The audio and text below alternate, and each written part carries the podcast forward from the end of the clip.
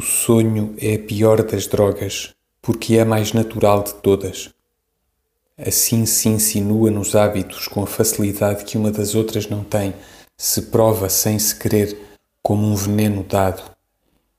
Não dói, não descora, não abate, mas a alma que delusa fica incurável, porque não há maneira de se separar do seu veneno, que é ela mesma.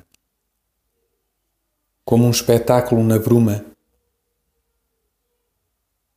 Aprendi nos sonhos a coroar de imagens as frontes do cotidiano, a dizer o comum com estranheza, o simples com derivação, a adorar com um sol de artifício os recantos e os móveis mortos e a dar música como para me embalar quando as escrevo às frases fluídas da minha fixação.